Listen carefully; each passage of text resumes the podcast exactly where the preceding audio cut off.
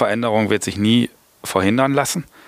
Ähm, und je aktiver sie aber vom Change Management, äh, so wie jetzt in der letzten Stunde geschildert, angepackt wird, desto wahrscheinlicher wird, dass eben der Anteil der Leute, die sich am Ende als Verlierer des Ganzen fühlen, ähm, kleiner ist. Und wenn Change Management weniger bewusst ähm, äh, initiiert wird, ist die Gefahr groß, dass mit jeder Veränderung, die passiert, mehr Leute in die Denkschleife kommen, früher war alles besser und die Gesamtmotivation und damit eben auch die Gesamtleistungsfähigkeit der Organisation mit jeder Veränderung ein bisschen weiter in den Keller geht. Und das Ziel ist ja eigentlich über ein funktionierendes Change Management im besten Fall die Leistungsfähigkeit, genauso wie du es gesagt hast, Martin, ähm, am Ende höher ähm, anzusiedeln, äh, als es äh, vorher war.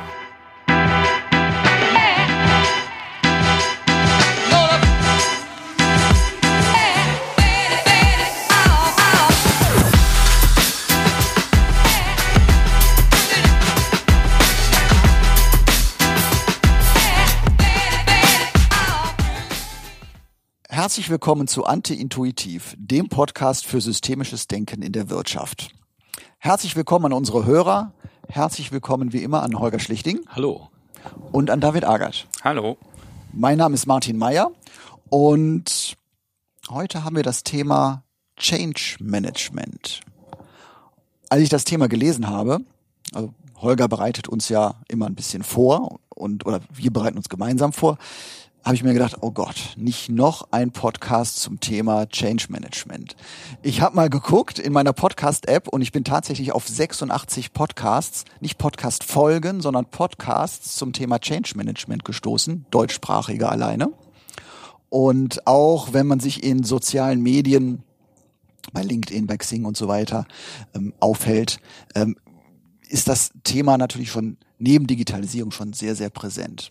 Da habe ich gedacht, oh, das ist ja etwas, was, ähm, was man, was an, an allen Ecken und Enden entgegenschlägt. Hab mir dann aber gedacht, wir sitzen ja bei Praxisfeld und wir machen ja den Podcast für anti-intuitives Denken. Also ich bin sicher, dass wir heute noch viele neue Aspekte oder andere Aspekte, individuelle Aspekte erfahren werden ähm, zum Thema Change Management.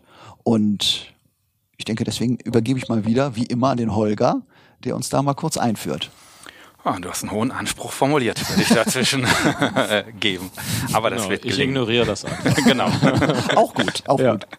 Genau. Martin, danke für die äh, Stichwörter. Das ähm, ist natürlich tatsächlich so, war mir ehrlich gesagt gar nicht so ganz bewusst, weil ähm, wir diesen Begriff Change Management gar nicht so stark äh, im Alltag benutzen oder stressen, äh, wie du das jetzt gerade geschildert hast. Wir reden ja in der Regel von systemischer Organisationsentwicklung und man kann sich natürlich auch fragen, was ist denn dann eigentlich der, der Unterschied zu, zu Change Management?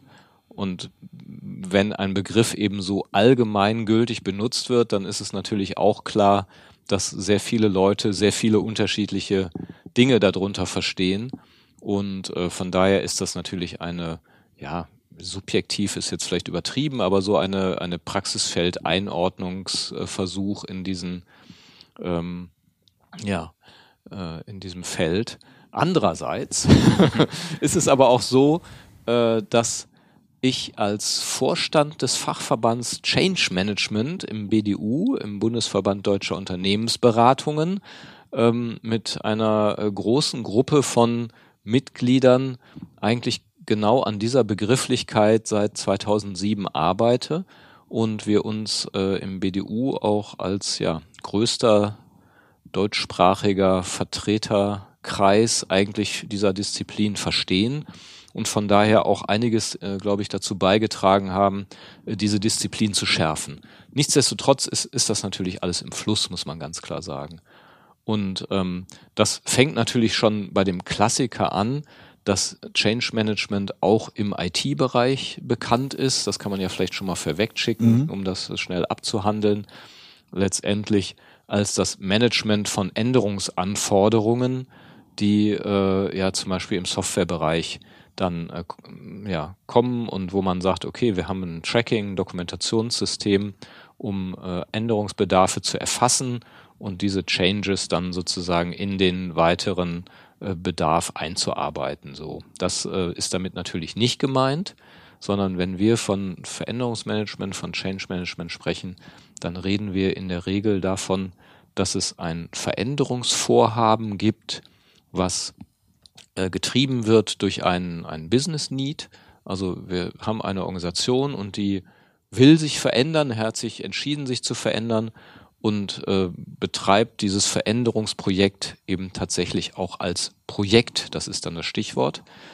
Und ähm, in diesem Zusammenhang beschäftigen wir uns mit dieser, in dieser Disziplin Change Management dann eben damit, wie die äh, Veränderungs- und Lernprozesse, die wir auch als Innovationen verstehen, dann eben erfolgreich gestaltet werden können.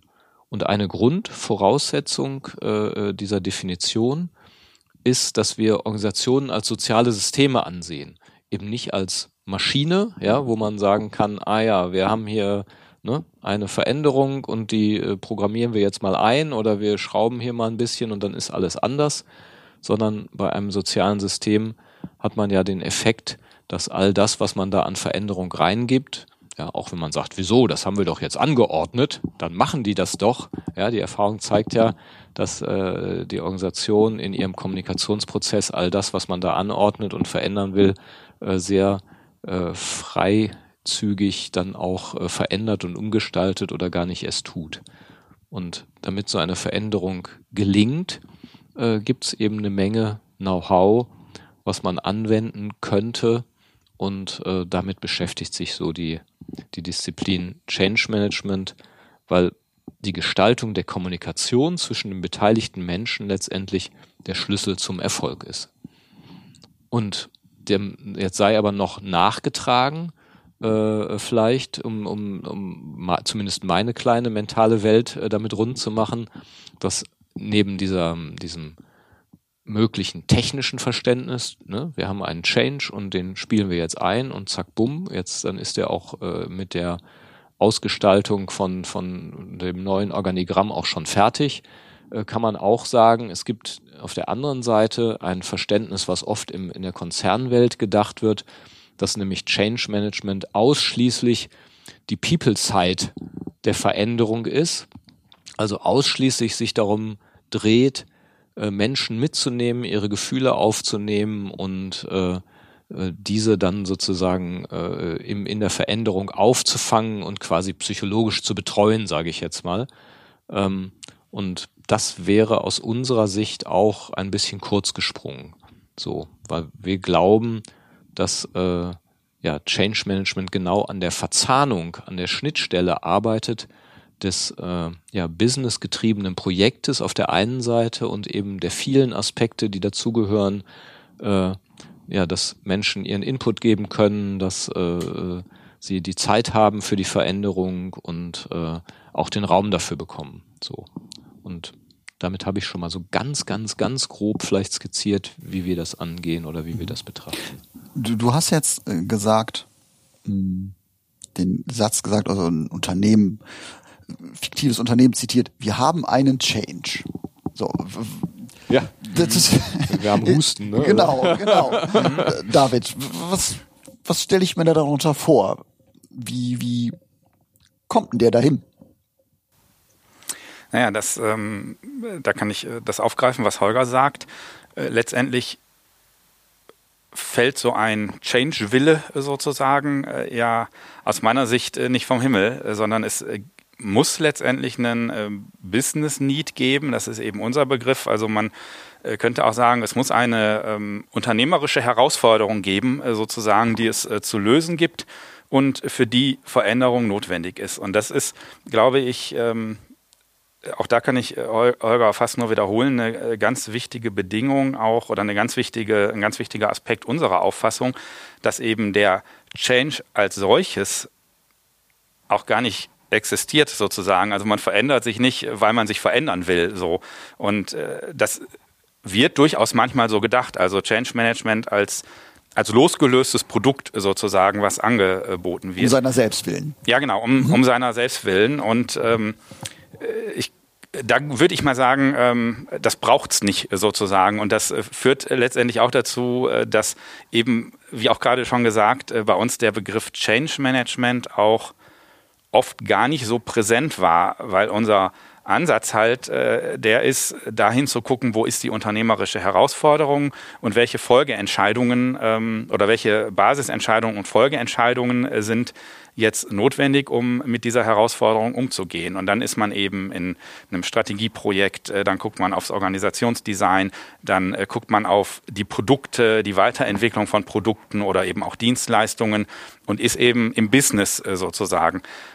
Aber egal, wo man da anpackt, ob man die Strategie verändert, ob Strategie eigentlich klar ist und man jetzt das Organisationsdesign verändert, ob neue Produkte, neue Zielgruppen, neue Kundengruppen angesprochen werden, all das führt ja zu Veränderungen in der Organisation.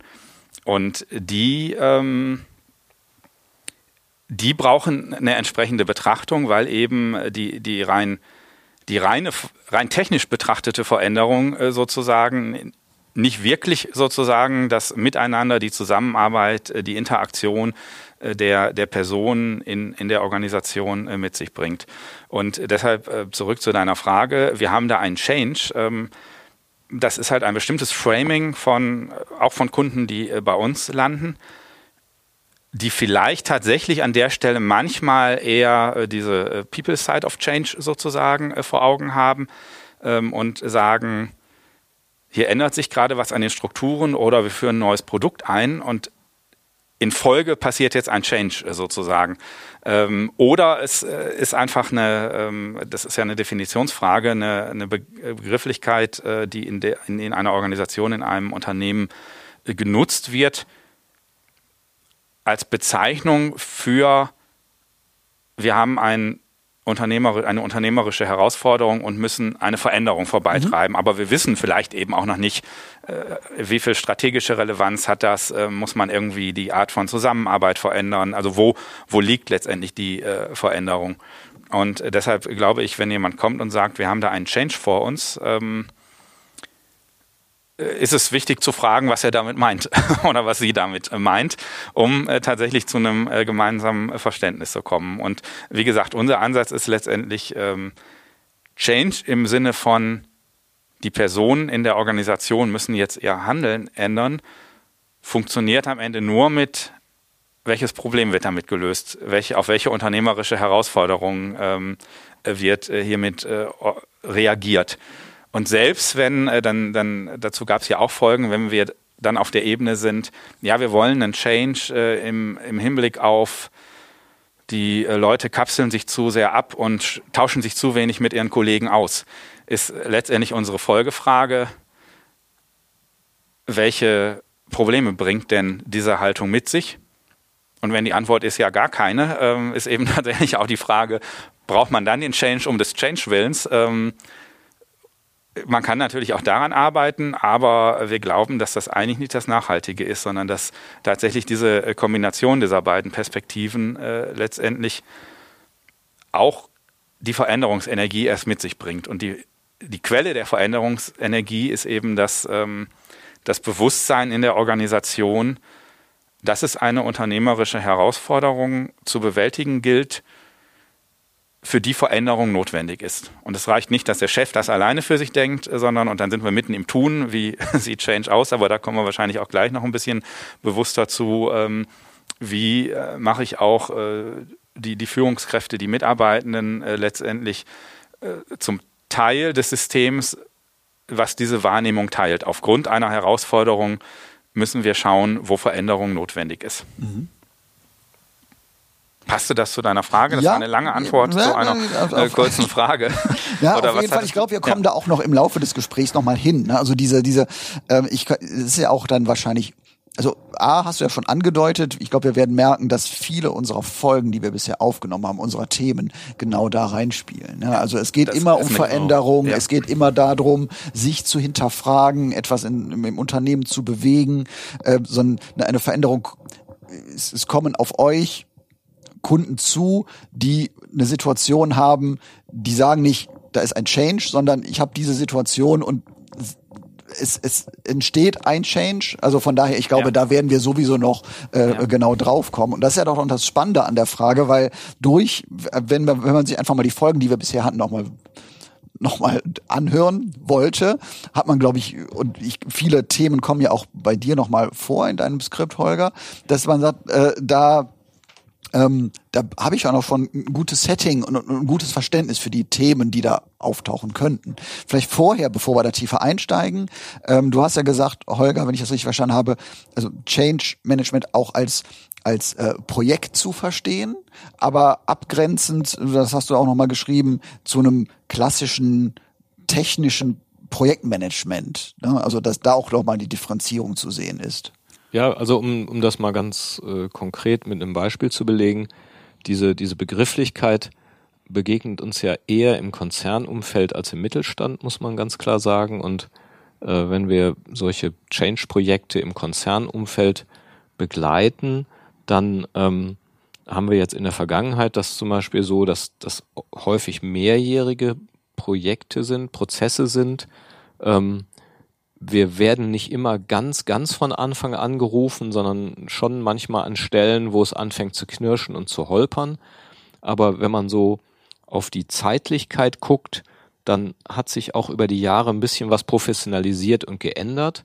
Früher war das so, man macht erst das technische Veränderungsprojekt und dann sagt man so, und jetzt brauchen wir noch Change Management, weil irgendwie klappt's alles nicht so richtig. Damit die Leute es und die machen. Leute sind im Widerstand Ja. und jetzt müssen wir nochmal Change Management hinterher äh, äh, ansetzen. Und das hat sich hochgradig professionalisiert, zumindest in den Konzernumfeldern, in denen wir arbeiten, und zwar der Gestalt, dass dann unser Change Manager im Prinzip in einem Dreier-Setting arbeitet mit dem eigentlichen Auftraggeber, äh, Sponsor, ähm, Product Owner, ja, also wie auch immer man das nennt, der quasi von der fachlichen Seite her sagt, ja, ich betreue jetzt dieses äh, weltweite IT-Projekt und ähm, oder dieses weltweite Maintenance-Projekt. Äh, wir haben jetzt hier irgendwie eine groß angelegte Veränderung mit viel Investitionen und so weiter vor und da sind irgendwie 40 Werke weltweit betroffen und ähm, dann gibt es einen Projektleiter, der sozusagen die ganze Seite von der von der Technik her betrachtet und ähm, unser Change Manager, der idealerweise von Anfang an mit dabei ist, der sitzt sozusagen die ganze Zeit mit am Tisch. Der ist quasi die ganze Zeit mit dabei und guckt quasi äh, von der Seite da drauf, wie die Stakeholder idealerweise frühzeitig eingebunden werden, was ja dann gerne von der technischen Seite so ein bisschen vergessen wird und äh, wie man insgesamt Prozesse gestaltet, dass die Leute sich frühzeitig informiert fühlen, beteiligt fühlen, dass ihre Perspektive mit eingebaut wird, dass also auch die, ja, ich sag mal, Sichtweise des Projektleiters vielleicht auch angereichert wird. Äh, und, und das verstehen wir heutzutage unter einem professionellen Change Management, dass dieses Trio im, im Prinzip dieses Veränderungsprozess, diesen Veränderungsprozess gemeinsam steuert und äh, von der Zeitlichkeit her ähm, Change Management von Anfang an mitgedacht wird. So, das halten wir für ja einen, sehr zentralen Erfolgsfaktor. So und man eben nicht trennt, naja, hier ist so die die People Side und die Leute, das hat mit der Technik gar nichts zu tun, weil da ist schon alles entschieden, so ungefähr. Ne? Das das wäre sozusagen das Gegenbild so. Und das äh, gilt insbesondere, ähm, also du hast gesagt, so, so stellen wir uns professionelles Change Management auch als Produkt vor und so, so leben wir es auch mit unseren Kunden in Veränderungsprojekten. Und ich äh, glaube, das, was du geschildert hast, äh, gilt ja insbesondere auch in Projekten, die der Kunde erstmal auch gar nicht als Veränderungsprojekt bezeichnet, weil eben seine Quelle eher ein technischer Blick auf die Dinge ist. Also zum Beispiel im äh, IT-Bereich und der Kunde dieses Wording Veränderungsprojekt an der Stelle vielleicht äh, gar nicht nutzt, sondern eben äh, IT-Projekt oder äh, ich weiß jetzt keinen ganz äh, konkreten äh, Titel.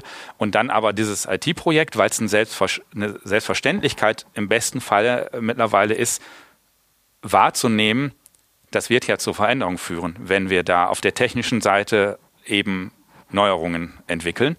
Ähm, dass dann eben diese technische Perspektive und die Veränderungsperspektive und das Projektmanagement sozusagen, was dann beide Seiten mitbringen, von Anfang an verflochten angepackt wird und nicht die technische Seite ein Projektergebnis produziert, was dann eben von der Change Management Seite in der Organisation äh, wo die Organisation versucht wird, von der Change Management Seite dann zu überzeugen, dieses Ergebnis jetzt gut zu finden. Mhm. So. Und das heißt gar nicht, ob das Ergebnis gut oder schlecht ist. Äh, das ist ja das Spannende. Ja, es kann alles also, super gedacht sein. Genau. Es kann unglaublich gut sein und am Ende nicht Realität werden, weil eben dieser Webfehler am Anfang äh, gemacht wurde, die Dinge nicht äh, parallel zu sehen und schon aus Prinzip ähm, ist man dann im Widerstand. Nicht, weil man böse ist, sondern weil das eine ganz natürliche genau. Reaktion ist auf, da kommt was Fremdes und das hat doch auch bisher funktioniert. Mhm. Äh, habt ihr da Akzeptanzprobleme? Ich sag mal, ich, ich sag mal, in solchen so einem Setting, wie ihr es jetzt. Ja, ja. Ich, ich, denke, wir haben jetzt so über IT-Geschichten gesprochen. Also, also euch gegenüber sitzen ja dann vielleicht äh, auch, auch Techniker, also und, und, und so ein Projektmanagement, das ist ja technisch strukturiert, also das Klassische und äh, ähm, die die und äh, man kennt das ja von sich, jetzt müssen die Leute doch verstehen, dass wir das jetzt so machen. So, das ist ja so diese Selbstverständlichkeit. Findest du dich wieder gerade? So, genau. nein. Ja, mein nein. Aber äh, und, und dann sitzt da jetzt der der der der David oder äh, der der Holger und äh, versuchen da jetzt noch ähm, das Ganze nochmal von der anderen Seite zu beleuchten. Also ja, also kann man ganz klar mit Ja beantworten. Äh, ich würde mal sagen, nicht Akzeptanz in der Person, sondern wir reden ja gerne von Anschlussfähigkeit, mhm. aber sagen wir mal, wie es ist. Äh, ja, ähm, wir sind natürlich als Change Manager an bestimmten Stellen die Verlangsamer. Mhm. Ja, also der äh, Projektleiter hat schon alles klar und im Prinzip braucht er genau. jetzt nur noch auf den Knopf zu drücken und dann wird das Ganze irgendwie, ich sage jetzt nicht ausgerollt, aber dann geht das in die nächste Phase. Und äh, ja, dann kommt der Change Manager und sagt, naja, hm, was sagen denn eigentlich die Werkleiter dazu? Oder was ist denn innerhalb des Werkes? Da gibt's doch dann äh, Key-User. Ähm, sind denn die Key-User eigentlich schon mal gefragt worden? Mhm. Das ist ja nur die einfachste Ebene von dem, was dann ein Change Manager tun könnte und vielleicht jetzt auch ein bisschen plakativ. Aber in der Regel sagt ja dann der Projektleiter, äh, nein, ähm, stimmt, äh, haben wir noch nicht. Und äh, das ist natürlich erstmal eine Verlangsamung. Und insofern äh, ist man als, als derjenige, der diese, ja, ich sag mal, diese Anschlussfähigkeitskonzepte da reinbringt, damit die Organisation für sich äh, das überhaupt sinnhaft in ihren Alltag einbauen kann, damit sie sich die Zeit nimmt, die Ressourcen blockt, äh, äh, ja, und entscheidet, ah ja, hm, okay, da könnte auch ein Nutzen draus entstehen und so weiter. Diese, diese Denkprozesse, die brauchen ja Zeit und Raum der, der Projektmanager, der dafür, oder auch die, die Fachleute, die äh, in der Vorbereitung dafür bezahlt werden, die haben ja diese Zeit mhm. und diesen Raum. Die haben sich also jetzt schon monatelang damit beschäftigt genau. und denken, jetzt ist doch alles klar. Aber sie haben ja selber auch Monate dafür gebraucht. Genauso wie, ja, irgendwie eine, eine Geschäftsleitung vielleicht sich monatelang mit der Strategie beschäftigt und denkt, ja, jetzt ist doch glasklar, dass wir jetzt diesen Schritt gehen müssen und diesen Unternehmensteil keine Ahnung, da und da integrieren müssen. Aber diese Zeit, die hat ja derjenige, der jetzt zum ersten Mal davon erfährt, überhaupt nicht. Und unser Job ist es dann, diese Sense-Making-Prozesse zu gestalten und äh, den Leuten die Möglichkeit zu geben, auch mal Fragen zu stellen und auch zu verneinen, auch abzulehnen. Ja, das, das gehört ja zu, zu der Eigenschaft von Kommunikation dazu, dass sie verneinbar ist, sonst würde es nicht mehr weitergehen mit Kommunikation. Wenn man immer nur Ja sagen müsste, äh, ja, wäre das alles schnell zu Ende. Ähm, und dass dann eine gewisse Ungeduld entsteht und man denkt, boah, und boah, und dieser Widerstand und diese Leute und so weiter. Und dabei ist das eigentlich nur ein, wenn man es gut macht, ein temporales Phänomen, ja. Also die, dieselben Widerstände sind eigentlich im Vorstand genauso gewesen, ja, und in den Köpfen der, der, der Entscheider. Nur, dass sie es schon längst vergessen haben. Sie sind ja schon zu einer Entscheidung gekommen. Und ähm, diese Verzögerungswirkung, die da entsteht, die, die lastet natürlich dann auch ein bisschen auf unseren Schultern in gewisser Weise. Und man kann das und darf das auch nicht übertreiben. Gerade wenn man als Change Manager die ganze Woche in tausend Meetings mit den Leuten zusammensitzt, ähm, haben wir eben in der Praxis festgestellt, kann man ja nicht die ganze Zeit systemische Fragen stellen, ja, die würden einen umbringen irgendwann, ja, sondern äh, was wir auch machen, ist tatsächlich helfen, das Projekt mitzuorganisieren. Also wir gehen auch mit der Hand am Arm, äh, äh, sind wir quasi in der, in der Arbeit mit dabei. Und das ist für den Change Manager eine Gratwanderung, weil er auf der einen Seite sich im System hochgradig nützlich macht, indem er eben diese ganzen Prozesse mit organisiert. Aber wenn er das nur noch macht, dann macht er ja nur mehr desselben. Dann ist er nicht mehr der äh, bezahlte Störenfried sozusagen, der sagt, Moment, äh, ne, ähm, haben wir jetzt an alles gedacht. Guckt hier nochmal hin, äh, genau. Genau. Und, und das ist eine hohe Kunst, da in diesem Wechselspiel zu sein und ausreichend anschlussfähig zu sein, ausreichend ja in der Denke des Kunden unterwegs zu sein auf der einen Seite und eben auf der anderen Seite dafür bezahlt zu werden, äh, ja, dass man eine andere Sichtweise nochmal einbringt. Zum, äh, genau, zum Stichwort äh, Akzeptanzproblem, äh, ja. das war ja deins, also äh, das ist ein Teil des Arbeitens sozusagen, ähm, wenn ich dir so zuhöre, äh, Holger, damit auch zu spielen, so, also immer mal wieder Dinge zu benennen, die vielleicht aus Sicht äh, des Projektleiters anti-intuitiv sind, wenn man das äh, Wort nennt. Und für einen Moment auch die Akzeptanz äh, gefährden, äh, sozusagen, weil eben nur das auch die neue Perspektive reinbringt, aber eben auf der anderen Seite auch mit dafür zu sorgen, im Zeitplan zu bleiben, Prozesse einzuhalten, das äh, Projektmanagement sauber zu ähm, äh, mitzugehen, sozusagen sauber mit äh, um einfach auch da, wo es ähm, bestimmte Terminvorgaben äh, zum Beispiel gibt, äh, ja auch darin äh, zu bleiben. Und das wäre, finde ich, für mich so dieses Thema Akzeptanz innerhalb des laufenden Projekts und auf deine Frage hin, grundsätzlich ist es ein akzeptiertes Produkt so, also das wäre ja, ja der andere Punkt. Natürlich. Äh, da äh, erlebe ich tatsächlich eher, dass es, ähm, und Holger hat das auch schon angedeutet, dass es da weniger Schwarz-Weiß-Denken gibt, als es vielleicht vor sieben, acht, neun Jahren noch war, mindestens in dieser, in der Konzernwelt. Also das ist, äh, da würde ich jetzt auch nicht als systemischer Organisationsentwickler äh, sagen, äh, es gibt halt die Guten und die Bösen oder die Wissenden und die äh, Nichtwissenden, ähm, weil ich es tatsächlich auch nicht so erlebe oder deutlich weniger so erlebe. Und die Leute, die eben mit der Fachexpertise für äh, eine technische Frage, für eine IT-Frage, auch für eine Produktfrage oder so ähm, Projektleiter sind, die sind hier auch nicht mehr, nicht mehr, ist jetzt schon doch schon ein bisschen wertend, aber die sind hier auch nicht blind ähm, auf dem einen Auge, wo es darum geht, ähm, was hat das am Ende für eine Wirkung ähm, in der Organisation. Und mindestens im, äh, das ist jetzt tatsächlich eine Wiederholung, im Konzernbereich äh, ist es, glaube ich, deutlich professionalisiert, diese Dinge auch äh, zusammenzusehen, was aber nicht heißt, äh, dass es äh, bei jedem Kunden automatisch anschlussfähig ist. Und äh, sicherlich ist es tatsächlich im Mittelstand weniger. Ausgeprägt und ähm, ja selbst in Organisationen, die ja, die eher im Bereich, äh, im, im, sozialen Bereich im weitesten Sinne sind, ist es nicht automatisch so, dass diese Change-Perspektive in einem immer in einem ausreichenden Maß automatisch ähm, mit, mit im Blick ist. Und äh, da gibt es eben auch größere und kleinere Projekte ähm, außerhalb äh, dieser äh, Konzernwelt, wo es dann eher von unserer Seite auch äh, diese dieses bewusste Herstellen von Anschlussfähigkeit auch im Sinne von, ihr könnt das zwar so machen, aber wenn am Ende niemand mitmacht, führt es vielleicht zu einem Problem. So, also das äh, letztendlich äh, zu thematisieren. Und da geht es eben nicht nur um äh, IT-Projekte zum Beispiel, sondern auch um Organisationsstrukturen. Also da äh, habe ich ein ganz konkretes Beispiel gerade, wo eine Organisation relativ ähm, radikal die, ähm, die Organisationsstruktur äh, verändert und die Leute, die den Sinn darin sehen und da jetzt auch die, ähm, die Energiequelle für diesen Prozess sind, sind da ganz weit vorne.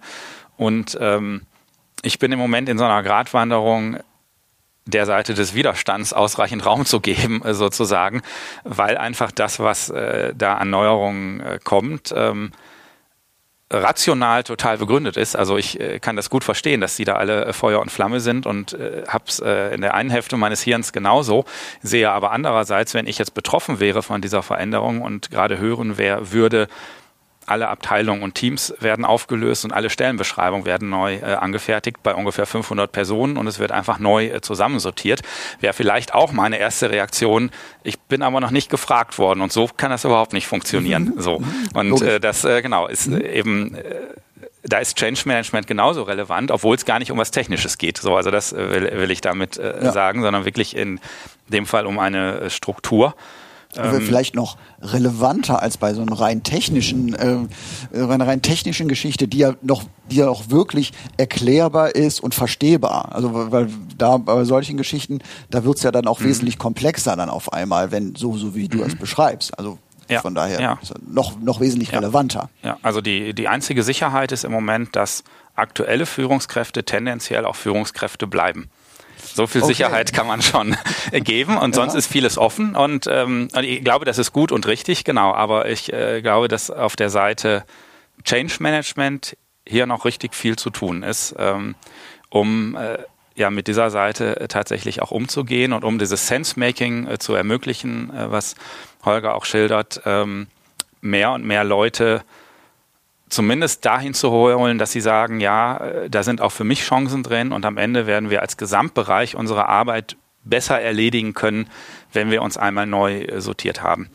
Und ähm, ja, da ist noch viel äh, dran. Und ich fand dieses Wort übrigens gerade ganz schön, ähm, Anschlussfähigkeitskonzept hast du in einem äh, Satz gesagt, Holger. Ich weiß gar nicht, ob es so spontan gekommen ist oder ob du das häufiger nutzt. Ich kannte es noch nicht, aber ich glaube, das, was äh, der Change Manager, wenn man jetzt wieder zu größeren Projekten, wo man wirklich explizit diese Rolle hat, äh, schaut, ist äh, tatsächlich der, der steht für die gemeinsame Entwicklung, aber auch die Umsetzung eines Anschlussfähigkeitskonzepts bezogen auf die Änderung, die ansteht. Also wie verbindet sich diese Änderung am Ende so mit der Organisation, dass sie auch ihre Wirkung entfaltet, ähm, warum sie ursprünglich, warum sie entwickelt wurde, äh, sozusagen, und warum sie nicht von der Organisation akzeptiert wird. Also sie muss mit der Organisation in Kontakt gebracht werden. Also Anschlussfähigkeitskonzept werde ich mir mal merken als äh, Wort.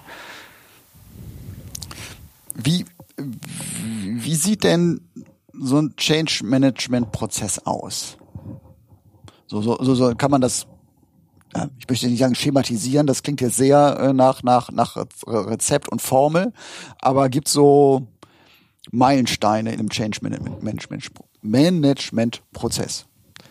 Naja, also man kann auf jeden Fall schon mal sagen, Change Management ist kein Standard. So, ne? Also es ist jetzt nicht so, als wenn man äh, äh, ja, auch wenn wir im, im äh, Fachverband Change Management einen, einen schönen Leitfaden herausgegeben haben, der auch äh, frei erhältlich ist, äh, den man als, als PDF und als gedruckte Version bekommen kann, wo eine Menge, äh, glaube ich, äh, hilfreiche Dinge drinstehen, auch zu, zu entsprechenden Schritten und Prozessstufen, äh, ist es besser, wenn man am Anfang erstmal, äh, ich sag mal, seinen Standard in dem Sinne äh, oder seine, seine äh, Sachen erstmal ein bisschen beiseite legt und ähm, äh, zunächst mal in so eine initiale Analyse reingeht, ja. Und ähm, versucht zu, zu verstehen, was man an, an Basisdingen hat. Und äh, diese, diese Bestandsaufnahme, dieser, dieser Kickoff, äh, dass man quasi an der Stelle einerseits äh, das, das Business an seiner Seite hat, also die eigentlichen Auftraggeber an der Seite hat, dass man nicht nur den äh, Projektmanager hat, der ja schon irgendwie eine Vorstellung hat und gebrieft worden ist, äh, sondern eben den, den eigentlichen Auftraggeberkreis, äh, in der Regel ja auch das Steering Committee, dass man ähm, die im Original hört, um sich den, den Auftrag auch möglichst klar abzuholen, aber auch davon auszugehen, dass dieser Auftrag über die Zeit sich verändern wird. Also dass man nicht äh, denkt, ähm, ja, der ist jetzt einmal in, in Stein gemeißelt, sondern man kann davon ausgehen, dass das auch mutiert. Auch ähm, Auftraggeber äh, Hälfte vergessen von dem, was sie eigentlich schon mal vorhatten äh, und man also diesen, diesen Auftrag auch regelmäßig rückbinden äh, sollte. Und was wir tatsächlich immer, immer machen, was vielleicht auch für das klassische Change Management Verständnis manchmal ein bisschen ungewöhnlich ist, dass wir darauf dringen, die bestehende Strategie auch zu verstehen. Also, dass wir anfangen mit der Strategie, mit der Strategie für diesen Teil des Veränderungsprozesses. Und ähm, ganz, ganz häufig stellen wir fest, dass die in wesentlichen Teilen gar nicht besonders konkret ist. Und dass wir häufig nochmal einen kleinen Schritt zurückgehen müssen, um zu sagen, okay, lass uns an dieser Stelle nochmal konkretisieren, welche Probleme wollen wir eigentlich mit diesem Veränderungsprozess tatsächlich äh, äh, beheben, so. Und das ist in den Köpfen der Beteiligten manchmal so klar, leider in jedem Kopf anders, äh, dass sie sich nicht die Mühe gemacht haben, darüber zu reden. Und wir sprechen an der Stelle häufig von einer strategischen Skizze. Also wir machen jetzt nicht eine dreijährige akademische Ausarbeitung, sondern äh, versuchen die, die wesentlichen, ich sag mal, Veränderungsauslöser zu beschreiben im Äußeren der Organisation. Also, dass wir sagen, okay, an welchen Stellen konkret seht ihr denn, dass sich der, der Markt verändert? Was tun denn die Mitbewerber? Was gibt es für, für technischen Fortschritt, ähm, der dafür sorgt, dass, dass dieser, dieser Veränderungsschritt sinnvoll und notwendig ist? Weil wir das auch für die Change Story brauchen. Weil wir natürlich ähm, in der Kommunikation mit der Organisation auch einen wichtigen Part spielen, weil wir äh, da Dinge visualisieren und verschriftlichen. Und wenn wir die Strategie nicht verstehen und die Veränderung von außen, dann sind wir natürlich auch nicht in der Lage, das in irgendeiner Form sinnvoll zu kommunizieren. Und ähm, dieser, dieser, ja, ich sag mal, Strategie-Betrachtungsschritt, manchmal ist es auch eine Schärfung, ganz selten, aber äh, so selten auch wieder nicht, ist es tatsächlich so, dass zum ersten Mal die Strategie überhaupt sinnhaft äh, formuliert wird, weil der Kunde nur die Lösung sieht, ja? Aber den eigentlichen Auslöser im Prinzip zwar irgendwie im Kopf hat, aber irgendwie auch nicht wirklich formulieren konnte. Ähm, das, damit fängt eigentlich aus unserer Sicht äh, die, die, der Change-Prozess sinnvollerweise an. Also wir reden mit bei der Strategie, mindestens im Sinne von, wir müssen sie auch verstehen, damit wir hilfreich sein können. Und ähm, dann äh, geht es im Prinzip weiter, dass wir in eine gemeinsame äh, Analyse und Diagnose gehen, mindestens mit dem Kreis, der diesen ganzen Prozess steuert, aber idealerweise eben auch mit einer Erweiterung. Jetzt ne, mein mein Bild, äh, äh ja, man sagt, man will die Stillstandszeiten in den in den Werken durch durch Wartung will man radikal verringern. Äh, dann geht es natürlich darum, erstmal irgendwie zu gucken, ist denn an allen Stellen äh, schon bei den Werken bekannt, dass sie demnächst beteiligt sind an, an diesen Dingen. Welchen Impact hat das eigentlich? Ja, also dass man versucht, diese, diese, diese Impact-Analyse nochmal zu, zu challengen und ähm, letztendlich sich mit einklingt in die äh, äh, Architektur dieser Veränderung. Also man guckt, okay, wie ist denn eigentlich der Projektplan? Was ist denn da alles vorgesehen? Und ist in diesem Projektplan ausreichend Zeit eingeplant für diese, ja, ich sag mal, ähm, Themen und Termine, in denen man auch den, den Input der entsprechenden Stakeholder einholt. Also wir strukturieren den Prozess definitiv mit und ähm, strukturieren eben auch die Kontaktpunkte, in denen kommuniziert wird. Und aus unserem Change-Verständnis, das, ich sag mal, das alte Change-Verständnis ist ja oft, äh, Change Management ist Kommunikation und Kommunikation ist Verkündung. Ja, wir machen gute Folien und machen Townhalls und teilen das den Leuten mit und dann dürfen die auch noch in einer riesigen Runde Fragen stellen, was keiner tut. Und dann haben wir ja den Change kommuniziert. Und äh, äh unser Gegenbild ist, wir schaffen kleinere äh, Settings, in denen die Leute auch bereit sind zu reden und ähm, sehen das als einen Austausch an und zwar als einen Austausch, in dem zwar Leitplanken gesetzt sind, das ist super notwendig, aber in denen noch nicht alles in Stein gemeißelt ist, sondern man auch bereit und in der Lage ist, die, die Antworten, die dann gegebenenfalls kommen auf den eigenen Input oder die Fragen, die dann kommen, das dann eben entsprechend aufzunehmen. Und das braucht natürlich wesentlich mehr Zeit, als wenn man einfach sagt, übrigens hier, das ist der Auslöser, das ist hier unser Vorhaben findet ihr doch alle gut, ist doch total einleuchtend, oder? Gibt es noch Fragen? Äh, okay, dann los geht's. So, und ähm, im weiteren Verlauf äh, ist dann vieles natürlich Fahren auf Sicht, weil was schon mal garantiert ist, ist, dass nicht alles nach Plan läuft. So, also der der Change Manager von Praxisfeld ist eigentlich den ganzen Tag mit Unvorhergesehenem äh, beschäftigt, äh, äh mit ja letztendlich äh, ähm, Stakeholdern, die sich nicht beteiligen, die natürlich auch noch viele andere Dinge auf dem Schirm haben.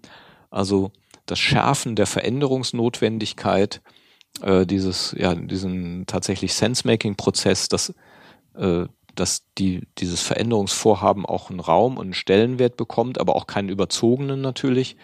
Äh, daran zu arbeiten, ist, ist glaube ich, ein ganz, ganz wesentlicher äh, Teil der ganzen Geschichte.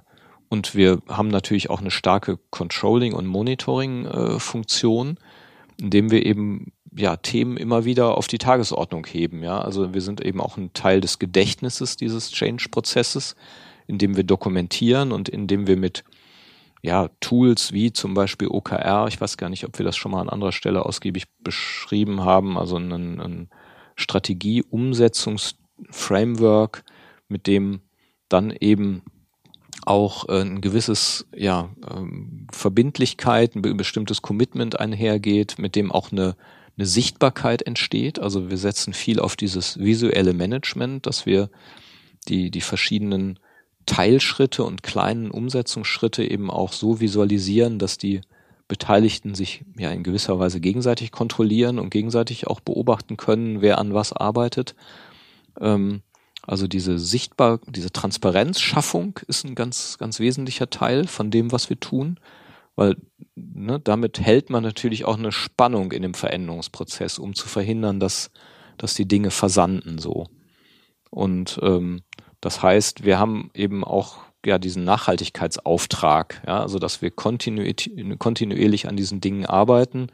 Das ist auch der große Vorteil, wenn wir Fulltime im Konzernumfeld in so einem Veränderungsprozess in jedem Business-Meeting dabei sitzen, äh, im Gegensatz zu kleineren Veränderungsvorhaben, wo wir manchmal auch aufpassen müssen, dass wir nicht von den Ereignissen überrollt werden, weil dann äh, ja in zwischenzeitlichen, wir beschäftigen uns ja nur mit der Technik, da müssen Sie nicht dabei sein, ja, äh, Geschehnissen auf einmal wieder Dinge völlig umgestellt werden und wir dann sagen, ja, Moment, aber das hat doch auch noch folgende Implikationen. Äh, ja, das bedeutet doch, dass sie äh, die, die, das Organisationsdesign verändern müssen. Ja, also wir haben sozusagen auch äh, das Organisationsdesign im Blick. Also das heißt, wie müssen dann die Strukturen angepasst werden in der Organisation? Äh, das können im einfacheren Fall die Kommunikations- und Meetingstrukturen sein, aber äh, das sind natürlich auch Berichtslinien, Entscheidungsebenen und ähnliches, was damit einhergeht.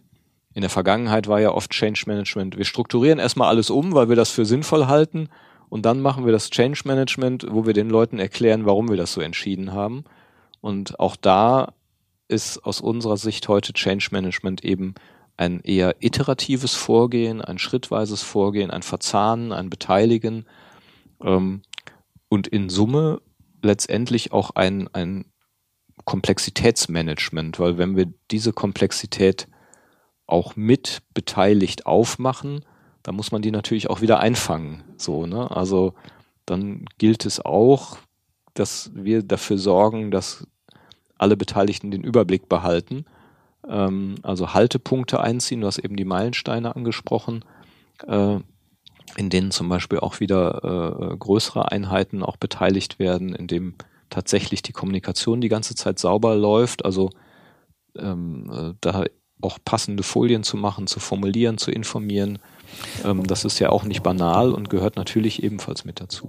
Das ist ja auch, ich, also ich, ich denke mir mal, wir haben jetzt eben gesagt, naja, so ein Projektmanager Ne, die haben so, so, so ihre Idee, hm, was du jetzt eben gesagt hast, dass halt Veränderungen, auch dass ihr auch letzten Endes mit dem, was ihr macht, äh, so eine Komplexität aufmacht. Ähm, ich könnte mir auch gut vorstellen, dass der Projektmanager im Hinterkopf genau weiß, was passiert, wenn er die Fragen stellt, die ihr stellt. Und mhm. äh, äh, mhm. er hat einfach Sorge äh, davor, genau das nicht mehr handeln zu können. Was ist, wenn ich jetzt hier jeden Mitarbeiter frage, was genau. er davon hält? Genau. Wenn er ja. jetzt mitarbeitet, wie gehe ich ihn damit um? Unabhängig davon, dass ich das vielleicht spannend finde und ich auch durchaus das für meine für mein Projekt auch äh, zulasse. Aber äh, das, was dieses Fass, das ich da aufmache, ist ja dann irgendwann nicht mehr äh, äh vor allem für jeden ja. Projektmanager, der ja Strukturen gewohnt ist, äh, gar nicht mehr handelbar. Ja. Ja, das ist, glaube ich, eine wesentliche Aufgabe des ja. Change Managers, ähm, damit auch den Projektmanager in gewisser Weise zu entlasten. Genau. Und ich äh, finde, das ist äh, nochmal gut deutlich geworden, dass äh, Change Management oder die Change Manager sind nicht die, die es am Ende kompliziert machen und immer langsamer und ähm, die Dinge, die nicht richtig steuerbar und messbar sind, äh, ständig betreiben und den, den Rest stören, sondern äh, so wie Holger das geschildert hat, hat das Change Management äh, nach unserer Auffassung ja in einem sehr, sehr hohen Maß eine strukturierende Funktion für dieses Projekt und auch für den Projektmanager ähm, gegebenenfalls in der ganz konkreten Zusammenarbeit, weil einfach auch Aufgaben geteilt werden. Und am Ende ähm, ist das Change Management das, was in einem nicht geringen Maße eben auch dazu beiträgt, dass ein Meilensteinplan des Projektmanagements ähm, eingehalten werden kann. Selbst wenn innerhalb der einzelnen Themen äh, man oft mit sehr unvorhersehbaren Sachen, äh, wie Holger das sagt, äh, jongliert. Aber letztendlich geht es schon, auch wenn das Handwerkszeug manchmal die Störung ist, ja nicht darum, den Gesamtprozess zu stören, sondern ganz im Gegenteil, den Gesamtprozess verlässlicher zu machen, nachhaltiger zu machen, äh, steuerbarer zu machen und äh, auf ein wirklich nachhaltiges Ergebnis hin äh, zu fokussieren. Äh, das, ähm, und äh, das ist vielleicht nicht immer ein Bild, was man mit Change Managern auf den ersten Blick verbindet, sondern manchmal hat man vielleicht auch das Bild von, ja, das sind die, die sich um die am Ende sowieso nicht messbaren Themen kümmern. so, und das ist, äh, glaube ich, unserer Auffassung nach ganz explizit nicht so. Ja, genau. Also es geht schon um eine Verantwortungsübernahme für den Gesamterfolg. Genau. Das, das ist sicherlich ganz klar. Äh, und nicht nur um die, um die, ja, äh, ja, genau, nicht messbaren Themen. Und wichtig ist eben, wir sind da äh, quasi ja die, die Komplexitätsmanager auch in gewisser Weise, weil wir an Stellen, wo aus unserer Sicht Dinge unterkomplex bearbeitet werden, äh, dann intervenieren wir natürlich und erhöhen Komplexität, ähm, aber eben, weil wir wissen, dass die unterkomplexen Lösungen häufig in eine Sackgasse führen, häufig eben zu unfassbarer Energie- und Zeitverschwendung führen, äh, ja, weil sie eben nicht funktionieren, weil die Rechnung ohnehin wird gemacht worden ist. Und ähm, auf der anderen Seite ist unser Job dann, wenn die Sachen komplex werden, auch die Komplexität wieder zu reduzieren und dafür zu sorgen, dass alle Beteiligten den Fokus finden. Also diese Fokussierung dann wieder auf das Wesentliche. Was ist eigentlich der Kern dessen, was wir schon mal vorhatten? Also zu verhindern, dass der Prozess an allen Ecken und Enden ausfranst. Äh, das ist dann die, die Gegenseite sozusagen, die wir eben genauso bedienen. Hm. Naja, und das geht umso besser. Also das ist ein weiterer Punkt, den ich nochmal äh, fokussieren kann je mehr es an den relevanten Stellen mit dem Alltag der Organisation verbunden ist. Also es äh, gibt äh, sicherlich in all solchen äh, Change-Projekten auch immer Phasen, wo es gut ist, frei denken zu können, erstmal sich nicht der Zeitstruktur, die die in ihrem Regelalltag haben, zu, zu unterwerfen. Das ist alles gut und richtig. Aber am Ende ist es ähm, wichtig, dass es zu einer engen Verbindung mit dem Regelalltag kommt. Und das zeigt sich eben auch ähm, durch eine Verbindung ähm, mit Regelmeetings, mit Regelkommunikationsstrukturen. Also dann gibt es auch irgendwann nicht mehr die Change-Kommunikation, die man vielleicht am Anfang mal bewusst aufgesetzt hat, um diesem Thema auch einen ausreichenden Raum zu geben, sondern dann kommt auch irgendwann der Zeitpunkt, wo das Verhältnis von Change-Kommunikation und Regelkommunikation äh, diskutiert werden muss und die Dinge äh, sich äh, verbinden. Und äh, ein, ein Change Manager, eine Change Managerin von uns ähm, ist deshalb erfahrungsgemäß ähm, oder da, wo es äh, tatsächlich auch äh, gut funktioniert, äh, sage ich mal, am Ende in einem hohen Maß im Alltag der Organisation des Kunden präsent.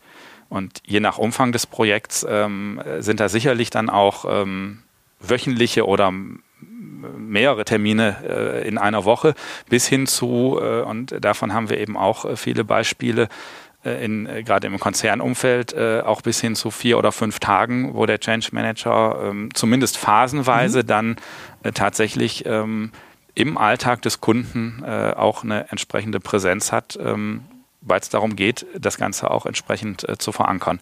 Und dass eben auch eine hohe Intensität von Zusammenarbeit ist, die losgelöst ist von einem früheren Denken, was man vielleicht hatte.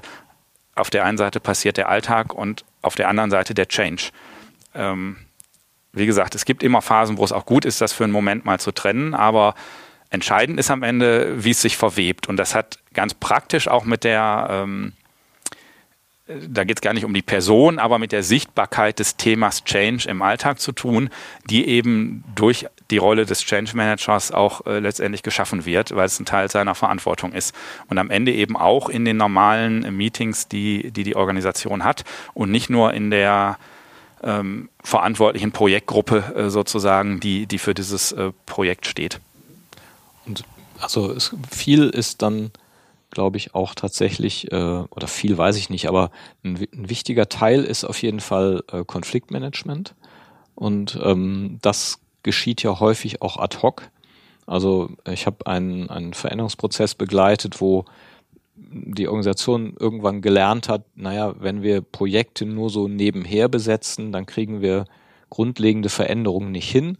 Dann haben die äh, einen äh, vielköpfiges äh, Team mit äh, Fulltime sozusagen eingesetzt, die eine neue ähm, Produktlinie entwickeln sollte.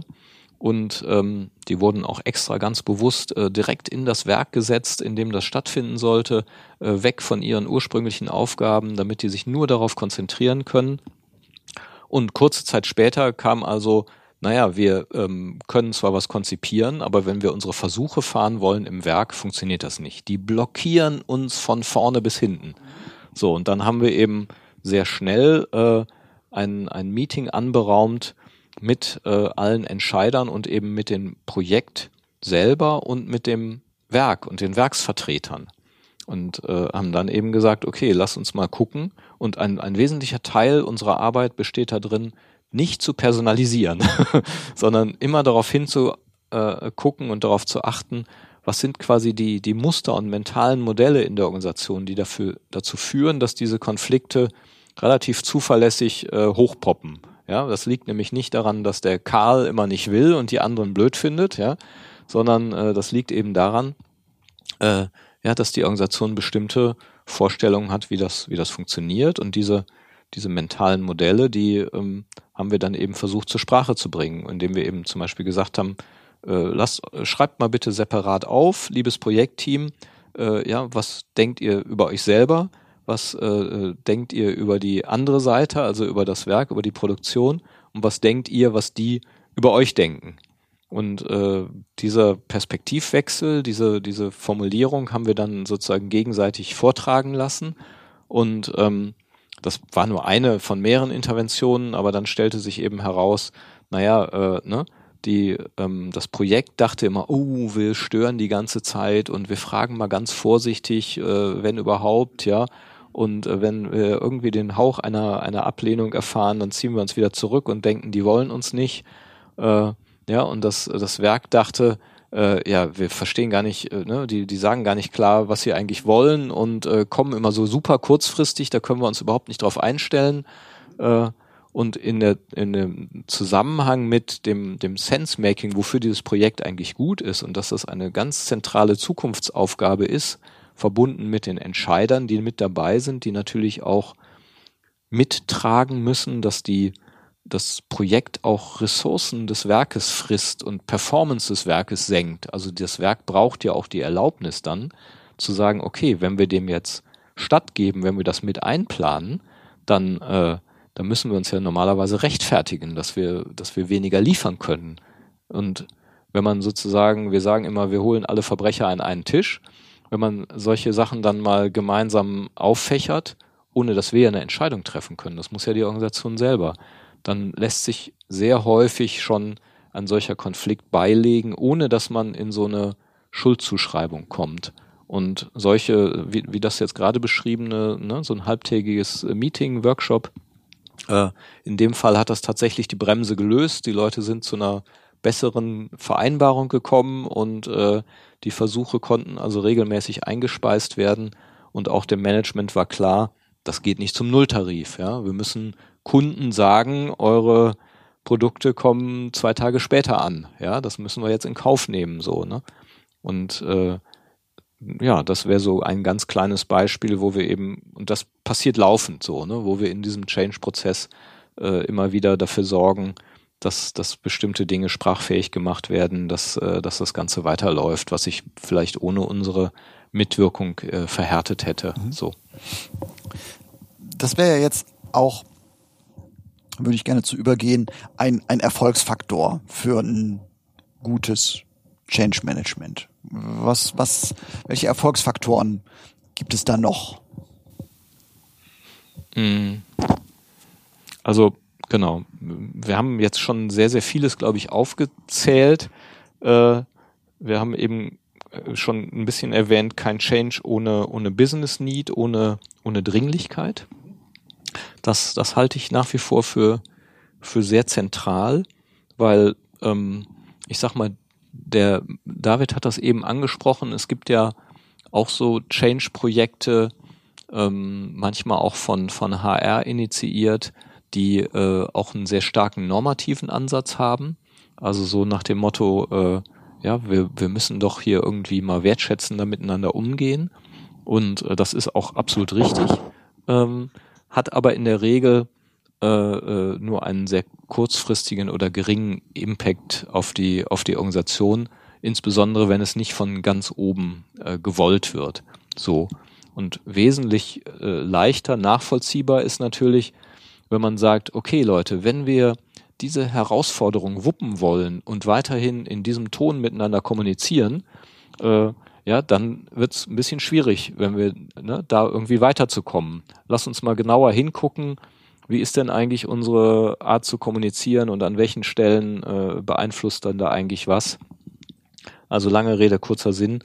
Ähm, die, die Führungskräfte werden eigentlich dann äh, äh, aktiv, wenn es darum geht, die Organisation irgendwie im, im Ganzen voranzutreiben. So. Und dann bekommt ein Change auch die Wertigkeit und dann werden all diese Themen auch zum Thema, die ne, da lauten, äh, äh, ne, eine, eine angemessene Kommunikationskultur, eine, eine wertschätzender Umgang miteinander, dann sind das alles sozusagen Dinge, die damit auch bearbeitet werden. Aber wenn ich rein normativ nur die Welt verbessern will, ich sage es jetzt mal ein bisschen bewusst überzogen oder spöttisch, ähm, das, das passiert in Konzernen ganz viel und äh, ich weiß nicht, ähm, das, das wirkt auch nicht nicht, aber ähm, das, das ist schon auch mit, mit viel Aufwand wenig Impact sozusagen.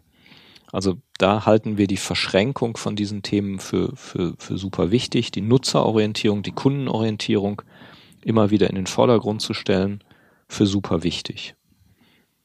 Und ja, genau, dann, das haben wir ja bis jetzt aber, glaube ich, auch schon so oft betont, jetzt müssen wir es auch nicht nochmal sagen und äh, dann sollten natürlich die, die Ziele eben smart sein, nachvollziehbar. Ähm, das heißt, wir, wir arbeiten schon prozessual und, und eben und, und zyklisch, lösungsorientiert. Äh, das heißt, es ist letztendlich auch manchmal ergebnisoffen, was da genau rauskommt. Aber am Ende versuchen wir schon trotzdem auch natürlich die, die eigentlichen Etappenziele im, im Blick zu behalten und die auch so klar und beschreibbar zu machen und auch darauf zu dringen, dass die klar und beschreibbar sind. Das ist gar nicht so selbstverständlich. Äh, und ähm, ist, glaube ich, auch ein, ein wichtiger Beitrag von uns. Und, und die eben auch runterzubrechen auf, auf ja, David, ne, so kleine beobachtbare äh, Dinge, ähm, wo man dann auch einen Anpack bekommt, ja, wenn die Ziele zu groß und zu verschwommen sind und man die nicht, die nicht entsprechend auf, ja, auch auf leistbare äh, Dinge um, runterbricht, dann wird's schwierig. Ja. Genau, da hattest du OKR als mögliches mhm. Tool, als Rahmenwerk äh, vorhin erwähnt, wo wir in, auch in Change-Projekten eben äh, oft mitarbeiten. Aber nicht nur so. Also die, die Idee dahinter ist ja genau das, was du, ähm, was du geschildert hast, Ziele tatsächlich auch begreifbar zu machen äh, und auch sichtbar zu machen, in welchem Maß äh, man Ziele schon erreicht hat und wie eben der Veränderungsprozess darauf eingezahlt hat. Und äh, ergänzen, ähm, äh, kann ich, äh, glaube ich, äh, den, den, weiteren Punkt, die sind auch alle schon genannt, aber es ist so ein bisschen zusammenfassend nochmal tatsächlich im, im Change-Prozess das Kommunikation, in, äh, das Thema Kommunikation im äh, passenden und großen Maße im Blick zu haben.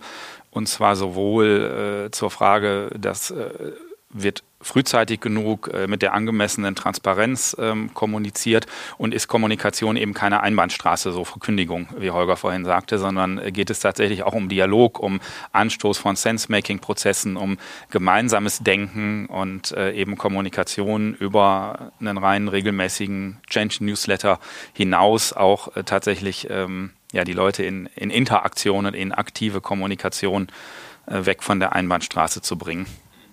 Und das unter Beteiligung äh, aller, aller relevanten Stakeholder. Also das äh, gilt sowohl, äh, dann ist man wieder bei äh, Nutzer und Kunden äh, sozusagen und der Kommunikation, die ich gerade erwähnt habe. Das gilt aber auch bezogen auf äh, Auftraggeber, Sponsoren, äh, Führungskräfte über dem eigentlichen Projektbereich, äh, wo man unterwegs ist. Also auch das ist sicherlich ein Erfolgsfaktor für Veränderungsprozesse ist dieses Veränderungsprojekt äh, angemessen verbunden und verzahnt ähm, mit den Entscheidern in der Organisation? Oder ist es was, was irgendwo passiert, aber gar keinen Führungsfokus äh, bekommt? Äh, dann ähm, kann man sich ein gewisses Maß an Arbeit auch sparen. Ähm, da ist es besser, ähm, sich frühzeitig auch äh, darum zu kümmern, einen Führungsfokus zu haben oder auch wahrzunehmen, was ist vielleicht für Führung und Top-Management gerade auch nicht im Fokus, weil dann lohnt es sich auch nicht, äh, da äh, zu viel Energie äh, zu investieren. Äh, also Stakeholder-Management, sage ich mal, wenn man jetzt hierarchisch ähm, sich das anguckt, in alle Richtungen. Also sowohl Nutzer, User als aber natürlich auch ähm, ja in der Unternehmenshierarchie als auch nach draußen. Ähm, ja, und das schließt quasi den Kreis zum ersten Punkt, Business- und äh, Nutzerorientierung. Welchen Bedarf will man eigentlich nochmal äh, mit, mit diesem Projekt äh, auch äh, stillen, befriedigen? Mhm. Naja, und äh, wichtig ist natürlich, jedem seine Emotionen zu lassen, so, nicht? Also nicht äh, zu kommunizieren, naja, äh, irgendwie, das ist ja jetzt nicht gerechtfertigt oder stell ne, dich nicht so an. Stell dich nicht so an. Das ist ja häufig so ein bisschen die, die Haltung. Äh, es gibt auch, was ich immer ganz furchtbar finde, ist so dieses, ah, dann haben die da Gelegenheit, sich auszukotzen. Äh, das impliziert aber aus meiner Sicht, ist sicherlich nicht immer so gemeint, aber teilweise so, ja, ja, red du mal, ne, und, und beschwer dich mal und wir machen eh, was wir wollen. Äh, ich glaube, das, das ist nicht der Punkt, sondern schon achtsam und wertschätzend mit der Emotion umzugehen, auf der einen Seite und auf der anderen Seite sich aber auch im Veränderungsmanagement nicht davon treiben zu lassen. Weil diese Emotionen sind verständlich und normal. Ne, Veränderung erzeugt immer auch bis zu einem gewissen Grade Unsicherheit und Angst.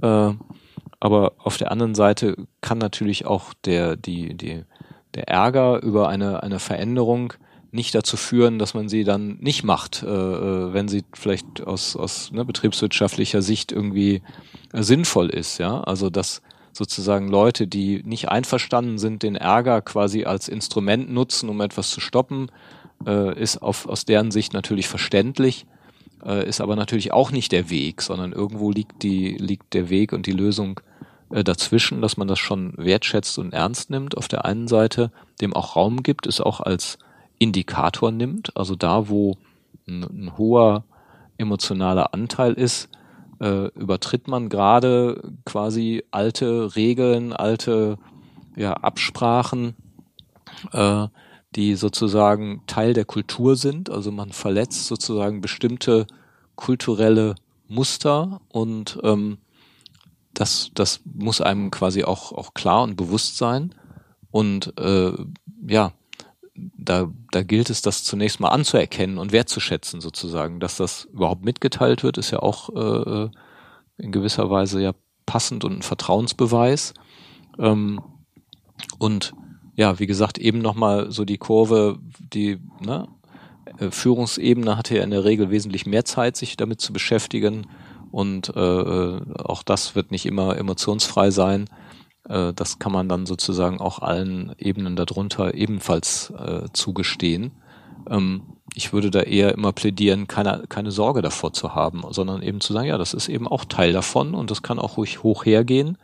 Ähm, da, da ist dann auch kein Fehler gemacht worden, sozusagen, nach ja, dem Motto, ja, guter, oh, da entstehen jetzt Emotionen, da hat bestimmt einer was falsch gemacht, sondern äh, nee, mh, hm, ja, ist eben auch Teil von der ganzen, äh, ganzen Geschichte ja. und ähm, also das, das ähm, sind auch jetzt schon wieder bei einer Stunde, um das so mal, weil, weil wir haben jetzt, du hast es jetzt nochmal zusammengefasst, also für den Unternehmer, für eine Führungsebene. Ne, da sind wir, also man muss viel zulassen, man muss auch zulassen, dass das Projekt, ähm, also das, ich muss mitreden lassen, ich muss, es muss, es kann hoch hergehen.